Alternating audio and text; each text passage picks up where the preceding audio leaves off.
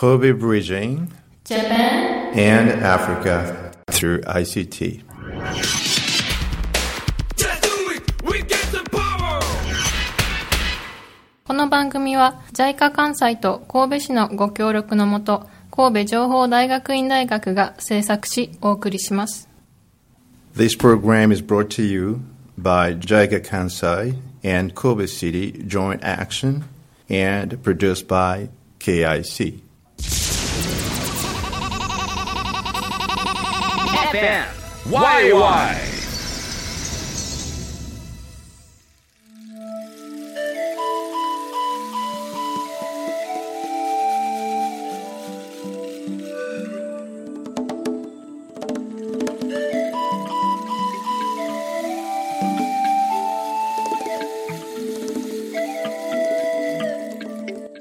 Hello, everybody.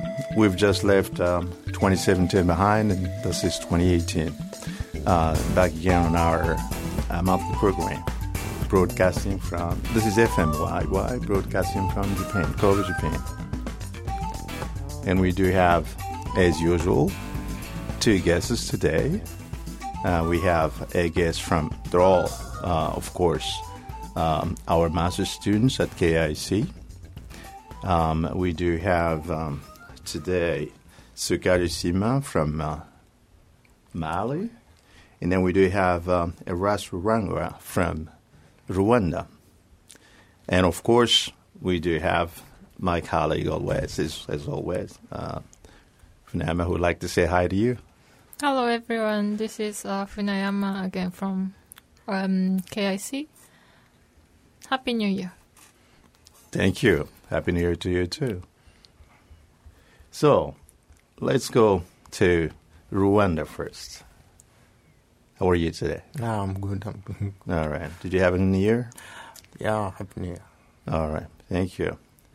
Um, so, could you just very quickly? Uh, by the way, this is we will be sort of talking roughly, uh, going back into the memory lane, uh, 20 years ago. This year, um, uh, this specific time of the year, back in 1995, January 17th, we had a huge and very devastating earthquake in um, Kobe. And we'll be looking back a bit into that and talk very briefly on that. Yes, please. Yes, uh, thank you. Uh, I'm Erast Rurangwa from Rwanda, as you said. Uh, I'm a student from Masters at Kobe Institute of Computing. Uh, I would like to first send my sincere condolences to those who lost their families in uh, the earthquake 20 years, 20 years 20 years. 20 years uh, ago. Uh, Yes, go ahead. yes, and uh, basically, I'm enjoying life in Japan, All right. and uh, everything is going well, and uh, happy to be here, and wish everyone happy New Year. Very good. Thank you. Now, we're going to listen a bit from um, uh, my friends from Mali. Hello, Hi. Uh, hello everyone. Uh, my name is Surakisima. I'm from Mali. I'm a student at uh, Kobe Institute of Computing. I'm doing information system. Uh, good, happy New Year to everyone. Thank you. How has been your. How long is that, that since you came? Sorry. How long has that been since you came? A, a year? One year. Less than that? Uh, almost uh, One year one year, and, and say one year and a half. Okay. Yeah. Uh, did you have a little chance to experiment? Uh, like any, there's been in the meantime, I guess, a bit of uh, shakes here and there. Did you experience any one of those since you came to Japan? Uh, not uh, much, but uh, I used to to uh, from the news uh, to hear from that. All right. So let's look at uh, what, what happened. Um, we, you guys are looking into you're using U- ICT is basically what you're um, uh, doing right here, and uh, you all have been. I mean, you've gone through the Tankyu practice at KIC. Uh, which is the basic um, uh, tool that we basically use out there. And um, as I just said, that's exactly to be precise. That was 95, and this is 2018, um, uh, so it's more than 22 years actually passed. Um, and um, what you basically do, I suppose, is that you go through finding, identifying problems that you would solve. Um, back in 95, what happened, it was a huge problem. The earthquake occurred, and communication were basically cut off. People had to find a way to deal with that issue. Um, speaking of today, with um, the ICT um, being the key, the key word of today, how would you sort of look into that issue, that problem? Let's say it, it happened today. What would you do? What kind of solution would you suggest? Let's begin with uh, um, uh, Asima. Thank you very much. Uh, I'm very, very interested uh, of, to solve any social issue using ICT. Uh, in Japan, uh, earthquake is something we, we, might think about how we can, uh, from what we learn as a Tankyu practice, and we believe, uh, I believe also that Tankyu practice can be used to solve any kind of social problem in their life. Uh, for the, this uh, case, uh, I was of course, uh, people are trying to use email to try to find if uh, after disaster, after if earthquake, if people are still living or not to know about that. But one of the things, very small thing we can do is a kind of Bluetooth. Of course, uh, uh 20 years ago, there is no Bluetooth. But today we have Bluetooth. And Bluetooth can be used to identify uh, people to know where is the people, how we can bring the help to them. And it's very, very useful and uh, it's use uh, low cost technology and can help very much people. And it's a good technology to use in such case. So that's. So you were suggesting that uh, if that happened today and communication is broken like twenty some years ago, uh, people may recur to a technology known as Bluetooth. Yes. Uh, can you very quickly just explain what it is? Okay. Uh, this technology is the kind of a small device uh, with uh, ID. So everyone has to carry it. You, uh, sometimes you can put on your clothes, sometimes you can put on your key. So after disaster, you can find where is your family uh, members, and in order to find them uh, and we don't have to go through internet at all. Yeah, after earthquake, there is no internet, of course. So Bluetooth will be still there, and the battery can stay for long, very long time. 20 years ago, of course, um, no Bluetooth, but people went through the radio. And it was, in fact, uh, an opportunity which raised up a kind of consciousness into connectivity through other alternatives than the ones people were used to, which were phone lines, uh, which were cut off. And uh, today, uh, you are talking about Bluetooth. Um, let's just wrap it up on that.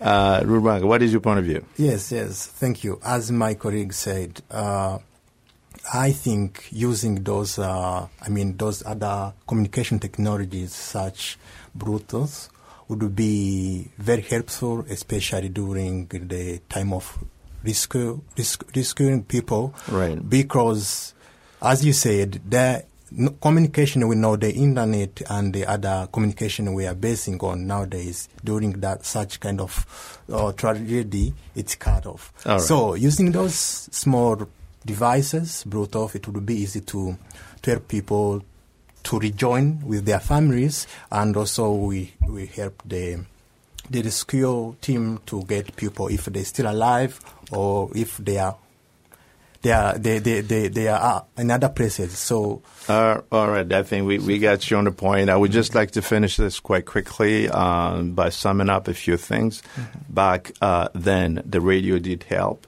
back then, uh, people got some consciousness on volunteering, and uh, the issue that um, came up to 20 years ago um, uh, also raise some consciousness on how to deal with that. Like in this specific case, it would mean that we have all to be ready, have Bluetooth devices with us in order to be prepared for any disasters and remain connected. Yeah.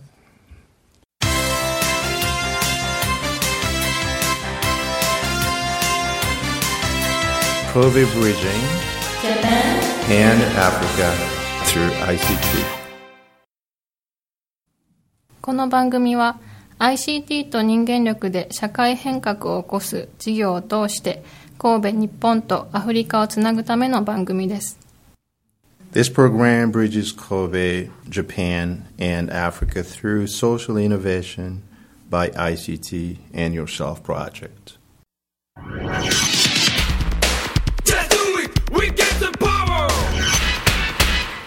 Never forget the Great Hanshin Earthquake, January 17th, 1995. FM YY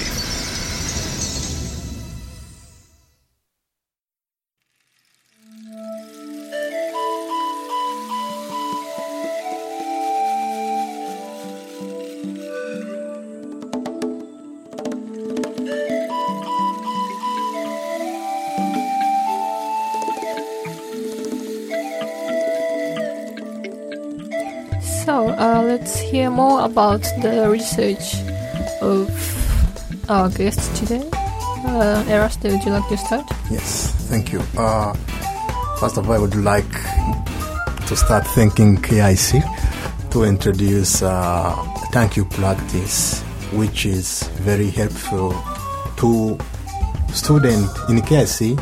Uh, but without further ado, let me talk about my research. Uh, I'm researching on uh, how we can use mobile phones to empower or to improve mothers' knowledge of nutrition for infant, maternal, and young child health, focusing in Rwanda, of course, Right. uh, because I've found that the food insecurity is no longer the main cause of malnutrition in Uganda, but lacking of knowledge uh, is one of the dominant issue uh, that is affecting many children under five, especially in Uganda. So I came up with an idea to use mobile phone as also we are saying that in Rwanda ICT is, uh, is being promoted and uh, the mobile penetration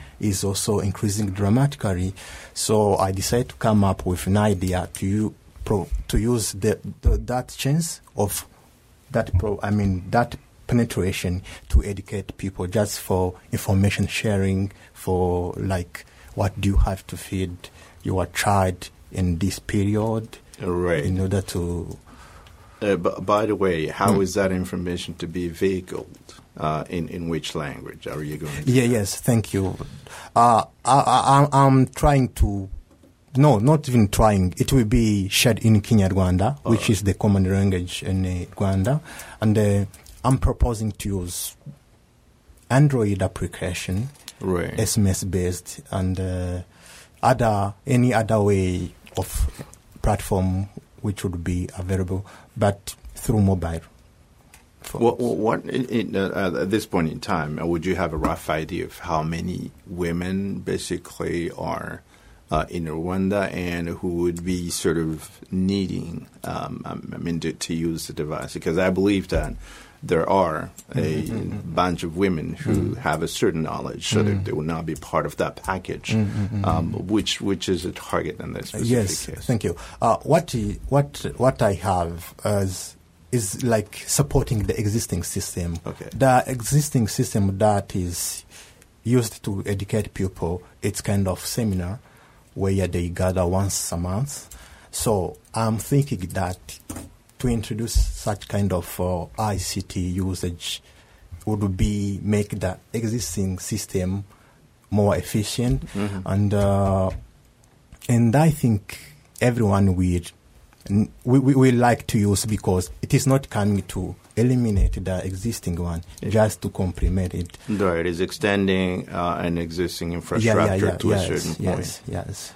That sounds quite an interesting idea. But I, I, at the same time, I feel that it could have been superb to um, consider because I don't think that is a problem that is specific to Rwanda. Uh, it is a problem that is much general across Africa. Yes, yes. And would you be sort of considering porting that to English, for example? Yeah, yes, yes. Uh, I, try, uh, I will think that maybe if it is it is succeeding in Rwanda, we will be wish also to share with uh, other friends in Africa, where we can even manipulate in the yeah local languages, not only English, but I think it will be helpful for every part of Africa. Very promising, and uh, looking forward to Thank you. see what will be the results in in what in about a year time. by the time you're presenting that. All right. So let's go. Let's go to uh, to Mali. We're going to just shift a bit and um, uh, hear from uh, from Shema. Thank you very much. Uh, my project is uh, about how can I incentivize decision makers to invest in uh, ICT. Uh, what uh, I find is I think in my country and in many African countries, the government are not investing much in ICT. So ICT is today like an engine, is like today engine for the development. So we need to invest as much as possible in ICT to develop our country. So how can I incentivize decision makers to invest in ICT? Very difficult task. So for me, I say, okay, I will, I, I, will, I will try to solve a problem to show that if I solve that problem, it can be relevant. I can convince them to invest in ICT. Listening to you, this is what I have as an impression. Um, you need to incentivize decision makers to embrace ICT, ICT. which means that you assume that decision makers are not willing to or are not ready to. Invest in ICT. All right. Well, for example, what what would be the reason why you think that it would not be very much looking into investing into ICT? Very good question. Uh, the most problem is that because they don't know that ICT, for example, can improve their revenue. They think as well that uh, ICT uh, make corruption difficult. So those issues uh, are still there. So uh, avoid them to invest in uh, ICT. So they don't know the efficiency of uh, ICT. So we have to show them that by using ICT, they can improve their income. That's why uh, I try to focus on one point, which is to solve the problem of hospital. Okay, so you will be working specifically in social infrastructure. Yeah. Uh, to do that, uh, I'm designing a system for hospital to get information. Uh, what is the problem now? Uh, to get information is is very difficult. So usually people ask around them to find the hospital, to find the service they need to go to the hospital, to know about the price. So I'm trying to to collect all the hospital in the same platform. So you can look for hospital according to the location, according to the city, and you will get the hospital information, the name of, for example, the name of hospital, the service available at each hospital, the price, and as well knowing that people don't have time to go to the hospital. I'm planning to make kind of a online uh, booking so the hospital will provide a time slot, and the patient and users can try to book and go to the hospital uh, because uh, that's uh, one of issue when you go to the hospital. For example, at the morning, the queues the queue is very long. So to avoid that, you can make uh, just uh, reservation online. But but do you think you would definitely be solving a problem making reservation online alone? That's just when I have a little apprehension about that. You could make a, um, booking online, Uh, but if there's not a mindset on the other side, administration side, and um, the the medical stuff, do you think that would work? I don't think it would, Un unless then that same uh, information mindset is set on both sides of those booking and those who have been booked for. How do you intend to deal with that? Uh, it's gonna be a system. Uh, let's say it will be free for a, hospi- uh, patient and user. They will use it for free. Uh, each hospital will manage its own data. Uh, uh, the idea will be like uh, uh, the same concept like uh, Facebook. So I will have my hospital and I will update my own my information from my hospital, and user can see what I updated in my platform, and uh, the hospital don't need uh, uh, the administrator, for example, like me, to manage the system. So they will manage the uh, time slot by their own. They don't need no one. So we, of course, we have to follow them. We have to incentivize them to use it, as as long as they will see that the system is useful for them and increasing their uh, revenue. So that why not they, they will use it, of course. Of course, I, I suspect. I think I would like to think so. Uh, which means, are you thinking about public hospitals and uh, private hospitals as well? uh, now I'm thinking about to cover the whole country, private and uh, public, hmm whole hospital. Because uh, one of the uh, things issues is that even uh, the public hospital are not using the website now. So it's, it's an opportunity for them to input uh, the information in this platform. That sounds very interesting. But uh, wh- why do you think that, for example, at this point in time, they are not using the existing technologies? I, I kind of feel that you may need a small work before that that would sort of um, uh, raise their consciousness towards the necessity of using it. And then only after that, your data will be working properly for them. Don't you think so? Yes, uh, yes, uh, of course. But uh, the the thing is the fact uh, that they are not aware about the effectiveness of uh, today's technology that they can improve their income. They're still thinking, "Oh, we have been using this way. Why you want to change it?" So, and that's why we have to change the mindset of the people, and that's why nowadays we have to go through that technology. All right. Uh, let me go back a bit to um, um, uh, Rwanda. To were asked, uh, what what is um, what do you think would be the biggest challenge in implementing whatever you would take back from Japan, or you would take back back home from Japan? Yes, thank you. Uh, one thing that I, um, I may face as a challenge uh, is uh, maybe the, even if I'm saying that uh, the penetration is high, now it's uh, at 78%. 78% in Rwanda. You understand that the 22% remaining also is. Um, it's it's not small number so uh, i'm thinking that that would be maybe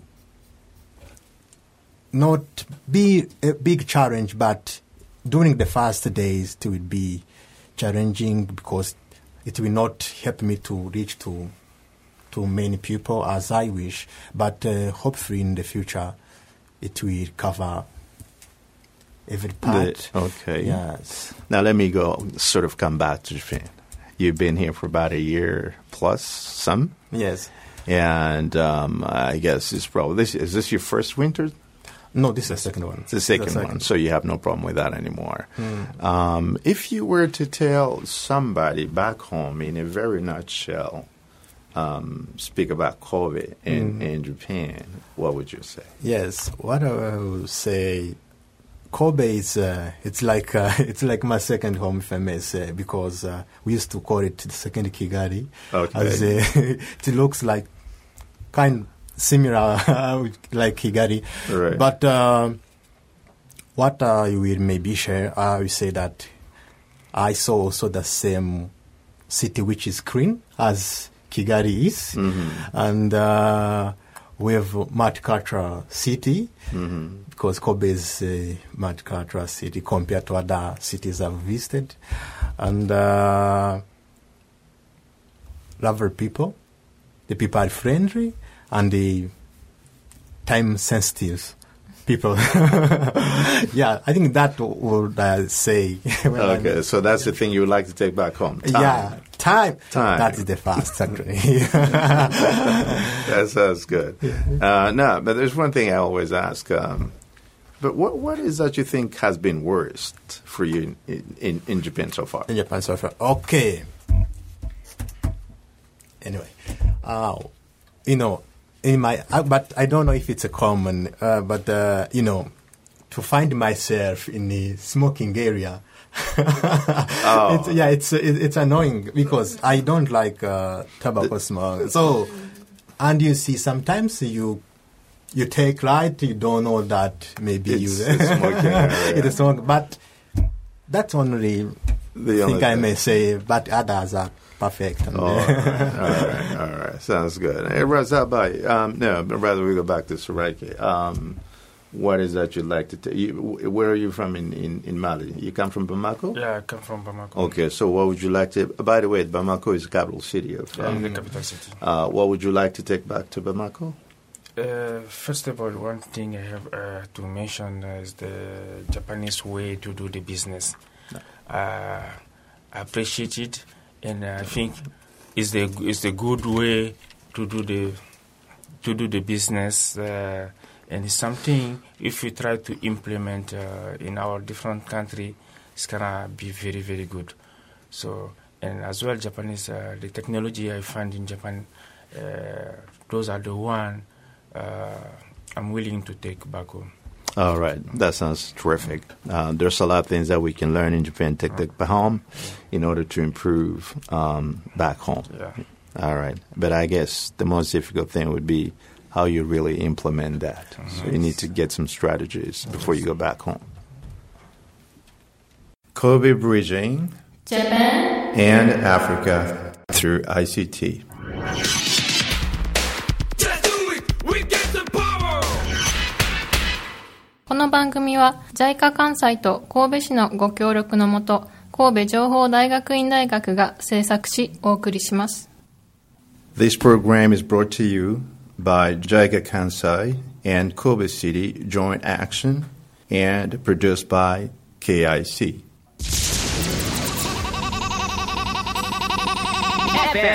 Why, why?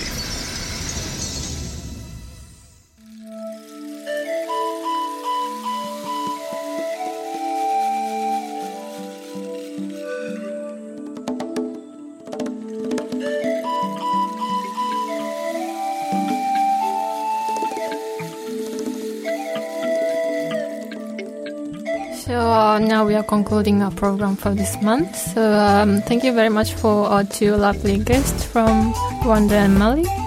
Uh, we discussed about the earthquake in Japan, I mean in Kobe 22 years back, and uh, there was there was uh, a lot of similarities to what our students are doing through Tankyu practice at KIC. So it was a very nice discussion we had. So thank you very much for listening, and we'll uh, be back here in one month. All right. Stay tuned. Bye. Bye.「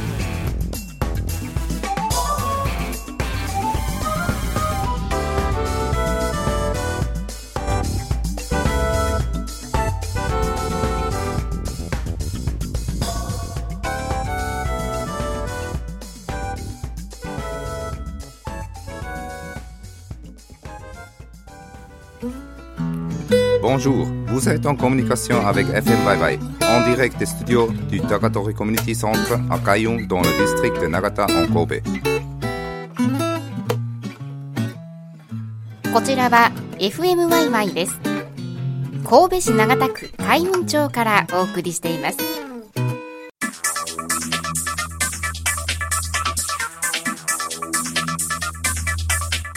Never forget the Great Hanshin Earthquake, January 17th, 1995. From Nagata FM. FM.